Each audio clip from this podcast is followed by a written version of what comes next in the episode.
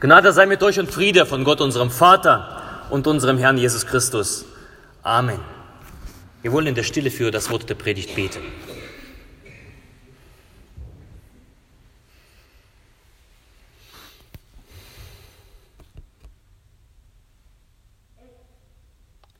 Herr, dein Wort ist meines Fußes Leuchte und ein Licht auf meinem Wege. Amen. Ich lese uns den Predigtext für heute ganz am Anfang vor. Der Text stammt aus 2. Korintherbrief, Kapitel 1, Verse 18 bis 22. Paulus schreibt, bei der Treue Gottes, unser Wort an euch ist nicht Ja und Nein zugleich. Denn der Sohn Gottes, Jesus Christus, der unter euch durch uns gepredigt worden ist, durch mich und Silvanus und Timotheus, der war nicht Ja und Nein, sondern das war Ja in ihm. Denn auf alle Gottes Verheißungen ist in ihm das Ja. Darum sprechen wir auch durch ihn das Amen Gott zu Ehre. Gott ist's aber, der uns festmacht samt euch in Christus und uns gesalbt hat und versiegelt und in unsere Herzen als Unterpfand den Geist gegeben hat. Der Herr segne an uns dieses Wort. Amen. Allem vorangestellt, und damit könnte man die Predigt auch beenden, Ja und Amen für diesen heutigen Bibeltext. Für einen jeden von uns gilt das Ja Gottes und ich könnte jetzt aufhören.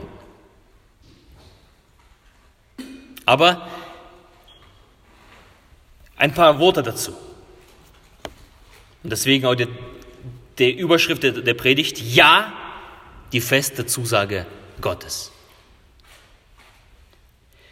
Ja, die feste Zusage Gottes, das gilt insbesondere heute unserem Taufkind, aber ebenso allen, die Jesus Christus vertrauen von Herzen. Ja, die feste Zuversicht Gottes gilt dir, wenn du Jesus Christus vertraust. Ja, Marlene, dir gilt heute das Ja Gottes. Ich bin hier oben.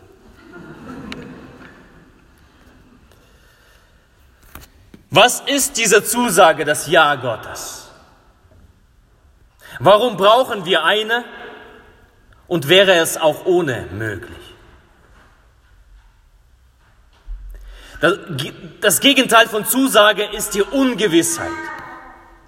Und ich denke, jeder von uns weiß, was es bedeutet, in Ungewissheit zu leben.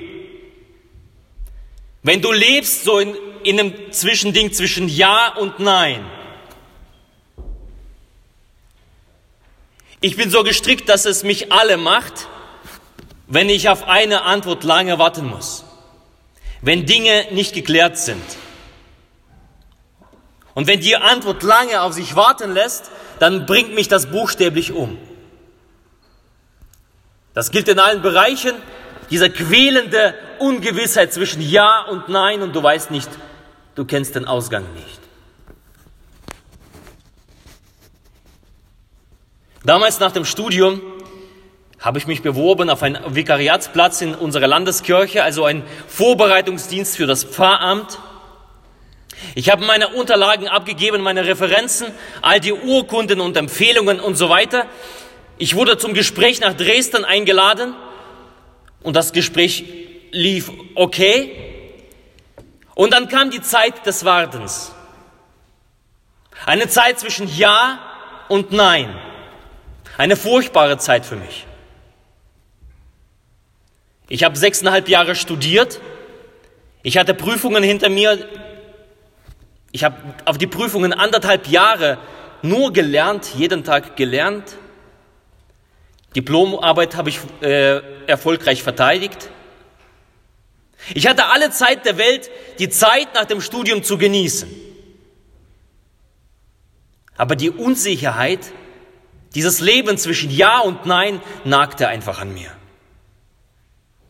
Nicht mal der wohlverdiente Urlaub, den äh, wollte ich nicht planen.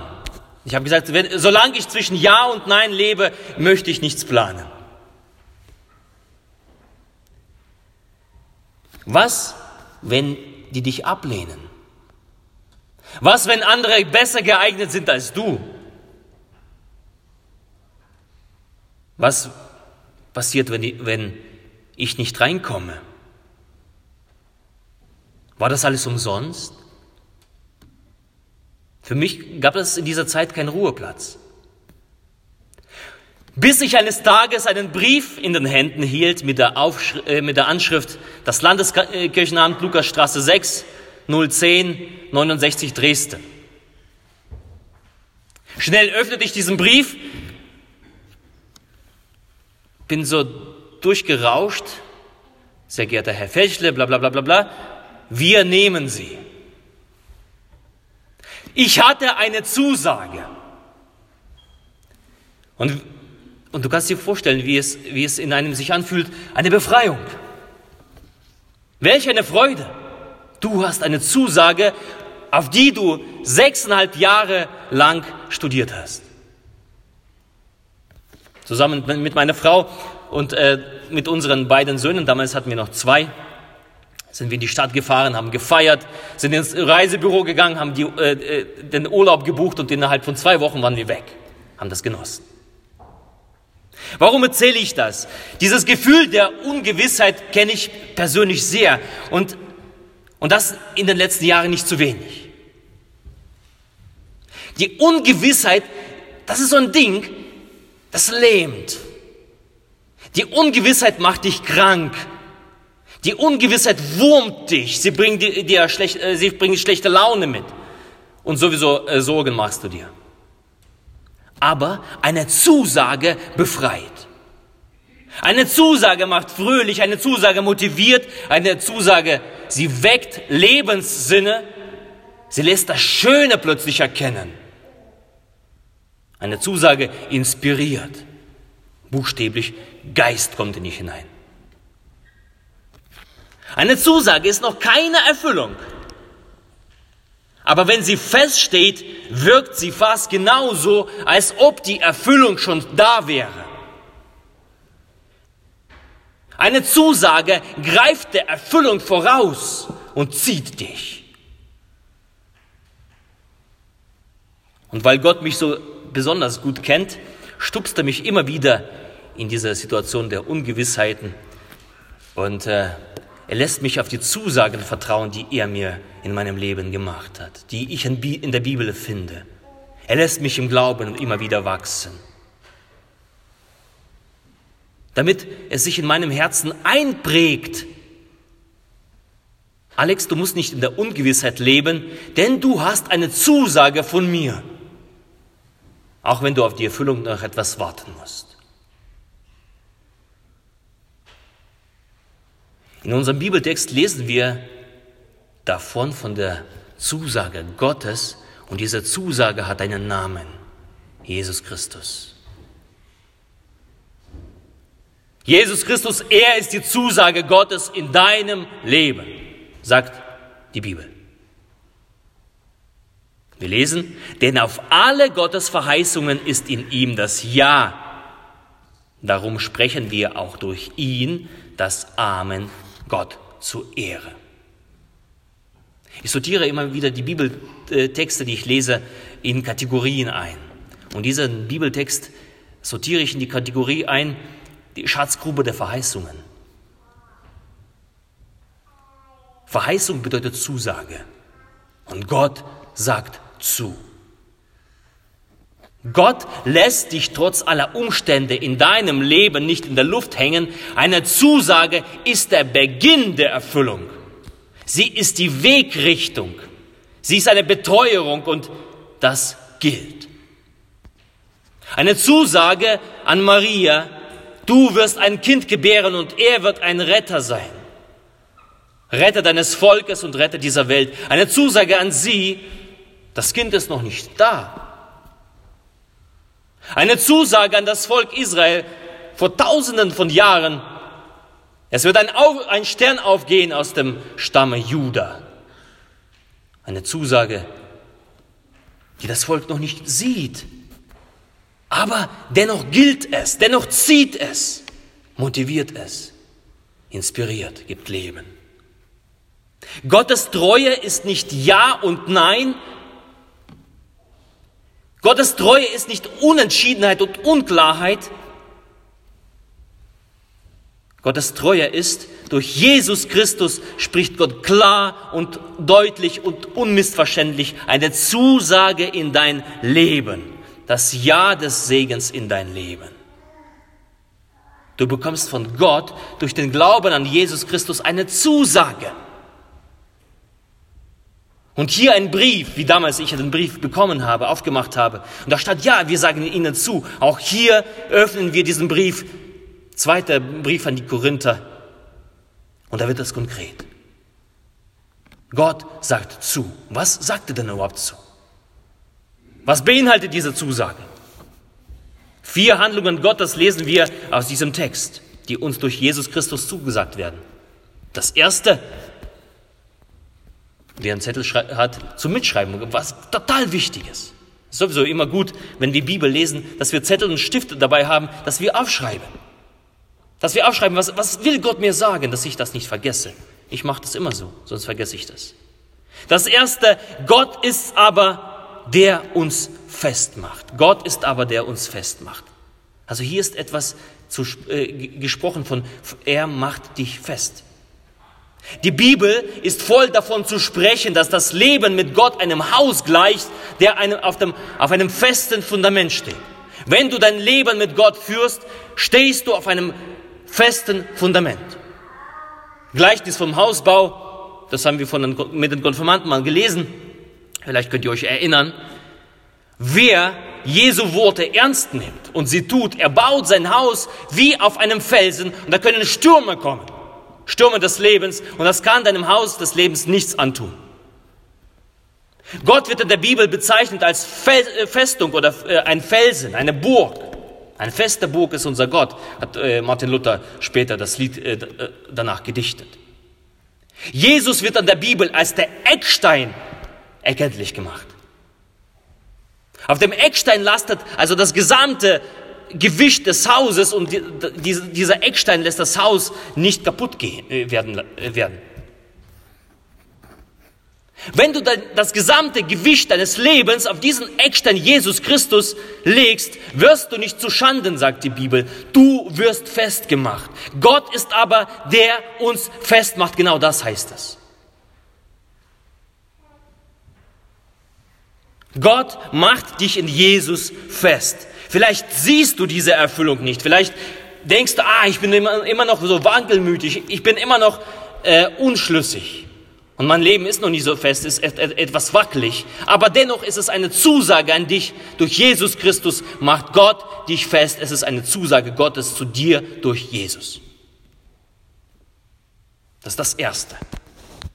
Das Zweite lesen wir, er hat uns gesalbt. Was ist das? Er hat uns gesalbt.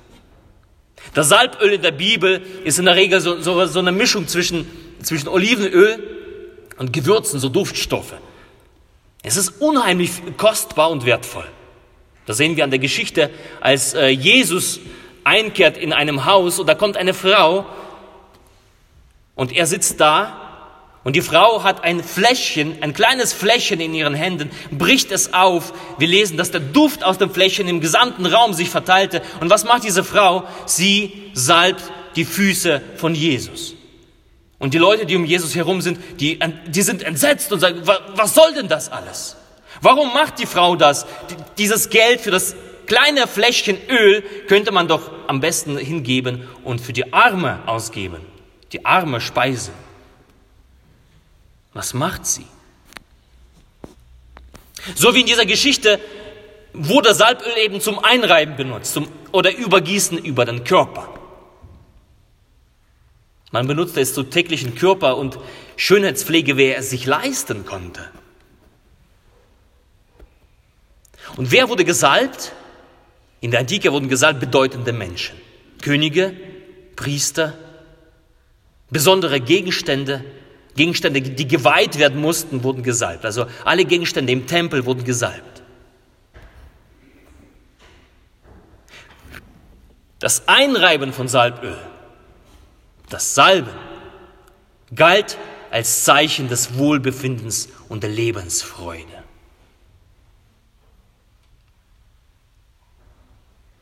Gesalbt zu werden hieß damals, eine Wertschätzung zu erfahren, eine besondere Würde zu bekommen. Also Könige, wenn, wenn das Salböl über ihren Kopf ausgegossen worden sind, ist, sie bekamen eine besondere Würde. Eine Anerkennung in höchstem Maße, wer gesalbt worden ist. Und die äh, Bibeltext heute früh spricht zu uns, Gott ist derjenige, der uns salbt. Gott auf diese Weise wendet er sich uns zu und gibt dir Würde und Anerkennung. Gott nimmt dich in die Reinheit und in die Freude des Lebens.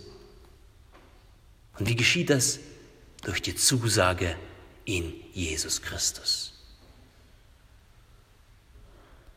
Als drittens, dritte Handlung Gottes, die wir hier lesen, Gott hat uns versiegelt. Was ist ein Siegel? Nicht jeder darf ein Siegel führen und nicht alles darf gesiegelt werden. Ein Siegel, das zeichnet eine äh, Zugehörigkeit aus, eine Legitimität. Wenn Siegel draufsteht, dann gilt das. Siegel zeichnet einen Machtbereich aus. Im Pass oder im Dokument stellt ein Siegel die Rechtmäßigkeit dieses Passes her.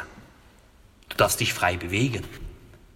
Versuch irgendwo, ich war dieses Jahr in Russland, da musste man durch, durch eine Schleuse, wo die Pässe kontrolliert worden sind. Ich weiß nicht, also wenn man in Europa rumreist, kennen wir das nicht mehr, aber dort eine lange Schlange und versuche mit einem Pass ohne ein Siegel reinzukommen oder auszureisen wirst du sofort eingesagt.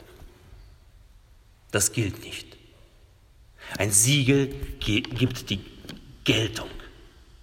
Ohne Siegel ist ein wichtiges Dokument nicht gültig.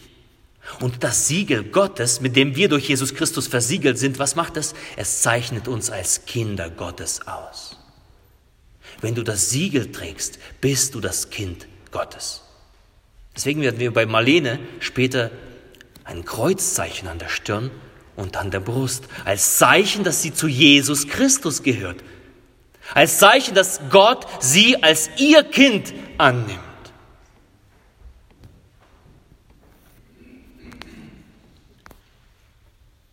Es ist ein Machtbereich. Ein Siegel Gottes ist ein Raus aus dem Bereich des Finsteren hin zum Reich des Lichtes. Raus aus der Sklaverei der Sünder und des Todes hin zum Leben als befreiter Mensch. Raus aus dem Land des Verderbens hin zur Bürgerschaft im Himmel. Du bist ein Bürger des Himmels, wenn du das Siegel trägst. Die Zugehörigkeit zur Familie Gottes, Gottes Kind zu sein, das geschieht alles in der Zusage, die Gott dir gibt. Durch wen? Durch Jesus Christus. Also Gott hat, Gott hat uns versiegelt. Und als viertens, ein wichtiger, wichtiger Punkt, Gott gibt in unsere Herzen den Heiligen Geist. Der Heilige Geist ist die dritte Person des dreifaltigen Gottes. Er ist auf engste verbunden mit Gott dem Vater und Gott dem Sohn.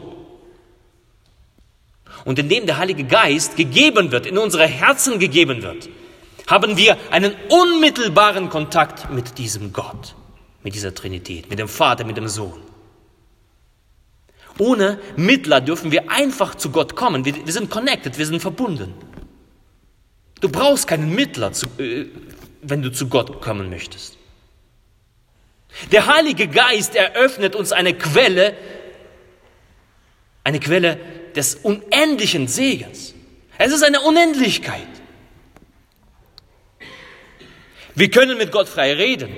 Wir sind angebunden an diese Schöpferkraft, mit der er dieser Welt gemacht hat. An die Kreativität, an die Heiligkeit durch den Heiligen Geist. Der Heilige Geist lässt in uns Früchte wachsen, wenn der Heilige Geist in uns wirkt.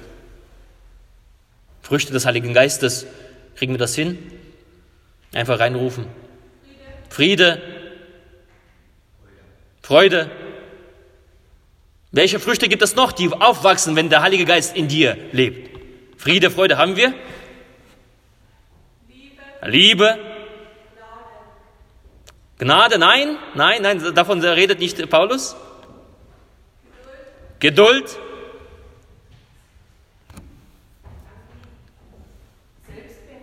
Selbstbeherrschung, Freundlichkeit, Freundlichkeit. ja, Treue, äh, Treue könnte man sagen, und Güte. Also noch einmal, Liebe, Freude, Friede, Geduld, Freundlichkeit, Güte, Treue, Sanftmut und Keuschheit, was, was äh, die Franzi als Selbstbeherrschung äh, übersetzt hat. Richtig. Der Heilige Geist wirkt und diese Früchte wachsen. Aber er schenkt ebenso Gaben zum Dienst an der Gemeinde Gottes. Wundersame Gaben zur Selbstaufbauung, aber zum Dienst an den Menschen. Der Heilige Geist ist der Geist, der alle Furcht wegnimmt. Er ist ein Geist der Kraft und ein Geist der Besonnenheit. Der Heilige Geist weitet den Blick. Der Heilige Geist lässt dich die Welt mit anderen Augen sehen. Du siehst die Welt vollkommen in einem anderen Licht. Du erkennst Dinge in dieser Welt ganz anders. Du ordnest sie anders ein. Du reagierst angemessen darauf. Er schenkt die Gabe, die Geister zu unterscheiden in dieser Welt. Wo der Geist Gottes weht, da ist Freiheit. Mensch, da, da ist so viel, was der Heilige Geist ist und was der Heilige Geist für Möglichkeiten hat zu wirken. Sie sind kaum aufzuzählen in dieser Predigt. Darum ist es so notwendig, den Heiligen Geist einzuladen und sich jeden Tag, Tag für Tag mit ihm füllen zu lassen, dass diese Zuversicht wächst. Aber vor allem, vor allem hat der Heilige Geist uns zum Teil von Gottes Wesen. Er spricht zu uns und erinnert immer wieder uns daran, an dieses Siegel, was mit, mit dem wir versiegelt worden sind, dass wir Kinder Gottes sind. Er erinnert uns daran. In den bittersten und dunkelsten Stunden erinnert dich, dich daran, dass du Kind Gottes bist.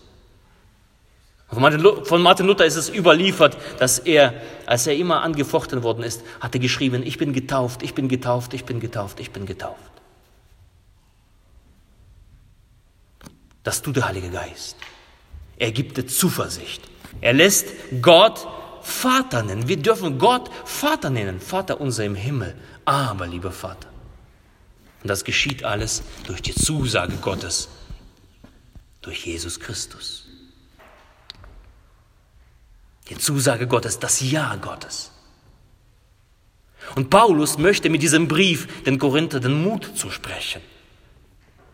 Wahrscheinlich steckten sie irgendwo in, in der Ungewissheit, sie häng, hingen so in der Luft. Aber dieser Brief erreicht sie und macht sie, macht ihnen Mut. Eine Zusage. Und dieser Brief erreicht auch uns heute, dieser Brief erreicht dich heute, deswegen ist er für heute vorgesehen. In diesem Gottesdienst. Und die Botschaft ist, Gott ist ein Gott der Zusage. Diesen Brief haben wir heute geöffnet und du hast die Zusage erhalten. Gott kommt zu dir, um den Zustand der Ungewissheit zu beenden und dir Gewissheit zu schenken durch seine Zusage. Durch wen? Durch Jesus Christus. Halleluja. Er macht dich fest. Er salbt dich. Er versiegelt dich. Er gibt dir seinen Geist. Und das tut Gott alles durch den Glauben an Jesus Christus. Gibt es was Wunderbares? Gibt es was Größeres? Die Zusage gilt dir durch Jesus Christus. Merke dir das. Erinnere dich daran, an diese vier Sachen. Bewege sie in deinem Herz, wie Maria es tat, als der Engel zu ihr kam und diese Zusage machte, dass sie einen Retter dieser Welt gebären würde. Und da lesen wir, sie bewegte das in ihrem Herzen. Tu das ebenso. Nimm diese Zusage für dich an bewege sie, sie gilt dir heute. Und der Friede Gottes der Höhe ist als alle Vernunft. Er bewahre eure Herzen und eure Sinne in Christus Jesus. Amen. Amen.